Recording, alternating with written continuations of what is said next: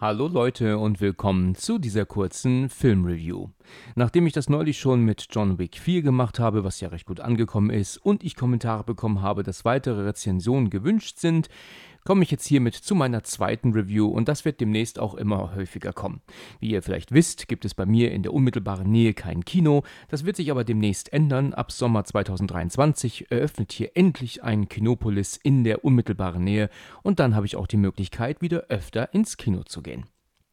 Diesmal geht es allerdings um einen Film aus dem Streaming-Angebot und wir mussten sechs Monate warten, bis wir endlich das Remake bzw. das Reboot zum neuen Hellraiser auch in Deutschland sehen können.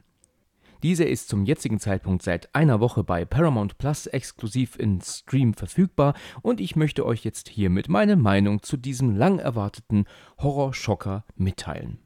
Ja, ich habe mit Paramount Plus derzeit eine Kooperation laufen, aber das ist trotzdem hier meine eigene, ungeschönte Meinung.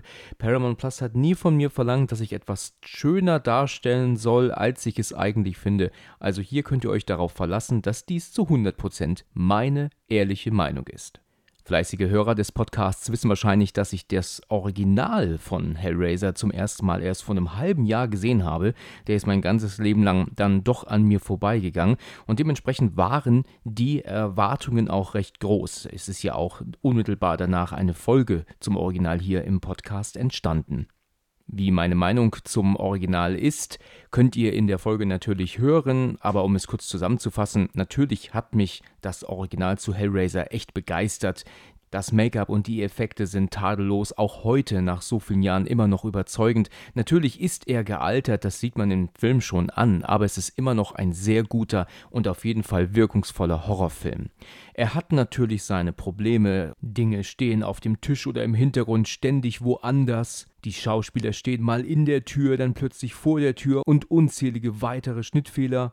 Aber wenn man darüber hinwegsehen kann, ist es ein sehr guter Horrorfilm, auch im Jahre 2023 noch. Und verständlicherweise ist Doug Bradley als Pinhead auch absolut Kult geworden.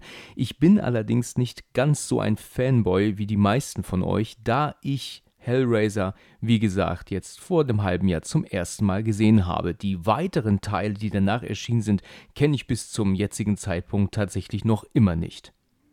Jetzt kommt das Reboot von Hellraiser aber auch zu uns. Und dadurch, dass ich nicht ganz so ein großer Fan der Reihe bin, kann ich jetzt nicht diesen Film anschauen und direkt sagen, der ist schlecht, der ist scheiße, der ist es nicht wert, totaler Drecksfilm. Die einsilbigen Kritiken gegenüber diesem Film sind natürlich absolut zahllos und ich habe von Anfang an gesagt, darauf gebe ich gar nichts.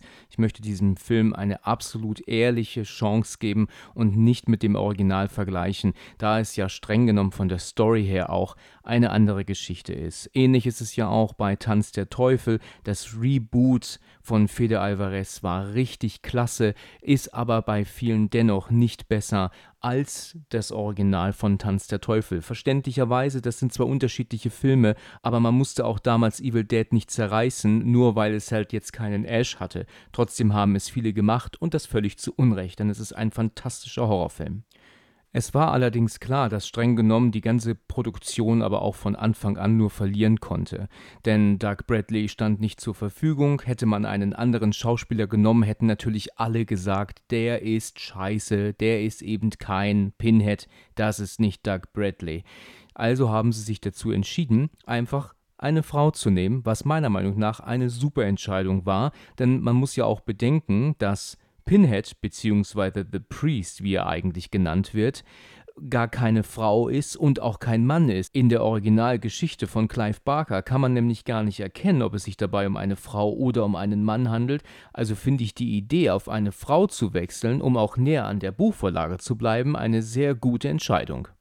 Natürlich möchte ich hier spoilerfrei bleiben und nicht irgendetwas schon verraten, deswegen erzähle ich euch nur grob meine Meinung zu dem Film und der Story.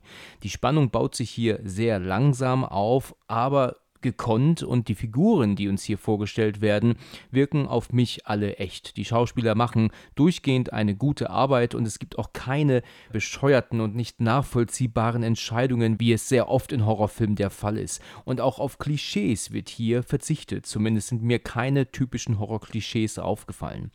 Wir haben hier eine absolut gruselige, gekonnt in Szene gesetzte, horrorhafte Atmosphäre, die mich teilweise auch wirklich in meinen Sitz zusammensinken ließ. Und dadurch, dass ich hier mit Kopfhörer höre und dann auch noch im Dunkeln, hat das alles super klasse gewirkt bei mir. Jamie Clayton als Pinhead mit ihrer tiefen, bassigen Stimme, die gleichzeitig aber immer von überall kommt und nicht von vorne, hat mir eine Gänsehaut nach der anderen verpasst, zumindest im englischen Original. Und mein Gott, was ist dieser Film auch mal wieder asozial brutal, was ich auch schon seit langer Zeit nicht mehr gesehen habe. Ich habe das Gefühl, dass diese gewisse Assi-Brutalität in den 80ern nur in Horrorfilmen zu sehen war.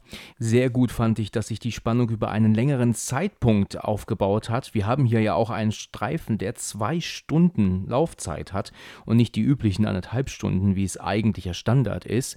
Und die Zenobiden sind nicht plötzlich irgendwann da gewesen, sondern wurden gefühlte 45 Minuten einfach immer nur gezielt und gekonnt in den Hintergrund gesetzt, sodass sich, wie schon eben gesagt, die Spannung sehr langsam aufgebaut hat. Die Zenobiden sehen einfach unfassbar gut aus. Ich habe hier das erste Mal seit langer Zeit wieder richtig, richtig tolle Arbeit gesehen, was Make-up und Prosthetics angeht.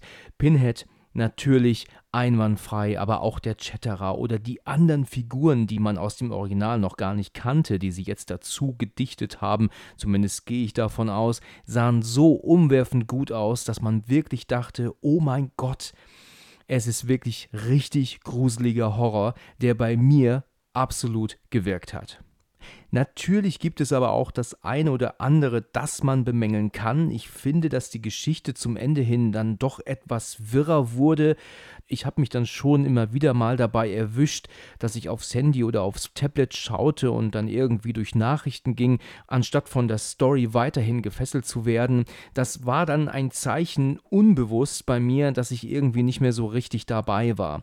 Die Geschichte, wie gesagt, war dann irgendwann für mich nicht mehr so hundertprozentig nachvollziehbar und dann wurde dann doch irgendwie zu viel geredet. Auch der Twist am Ende, den habe ich gar nicht verstanden. Das war mir denn doch alles leider ein bisschen zu wirr und der Film fing so gut an, aber driftete dann so ein bisschen ab. Allerdings nicht ins Schlechte. Es ist nach wie vor ein guter Horrorfilm, aber meine Erwartungen waren dann doch zum Ende anders. Odessa Asion, ich hoffe, ich spreche ihren Namen richtig aus, hat ihre Arbeit als Schauspielerin zwar gut gemacht, aber irgendwie bleibt sie einem nicht in Erinnerung. Ich habe so das Gefühl, dass ich sie äh, jedes Mal im Film wieder vergessen habe, wenn sie gerade nicht in der Szene war und ich kann nicht ganz verstehen, wie sie es geschafft hat, die Hauptrolle zu einem solch wichtigen Reboot äh, des Horrorfilms zu bekommen. Das erschließt sich mir tatsächlich nicht hundertprozentig aber alle anderen Darsteller und Darstellerinnen machen ihre Arbeit hier wirklich gut. Das Make-up, die Kamera, die Regie, alles überzeugt hier wirklich für mich auf ganzer Linie und ich habe diesen Film dann trotz diesem Problem am Ende, was die Handlung angeht, absolut genossen. Alles in allem ist das Hellraiser Reboot meiner Meinung nach wirklich gelungen.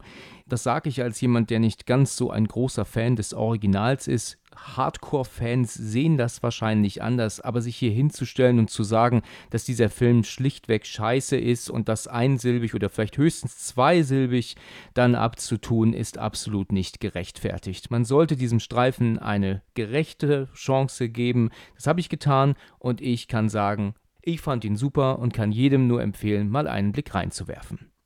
Hellraiser, das Schloss zur Hölle, ist bei Paramount Plus im Stream für 7,99 im Monat erhältlich. Ihr habt die Möglichkeit, eine Woche gratis zu testen. Es gibt auch bereits viele, viele andere tolle Klassiker und es kommen praktisch täglich Neuerscheinungen hinzu. Das soll es jetzt erstmal gewesen sein. Danke fürs Zuhören und bis zum nächsten Mal.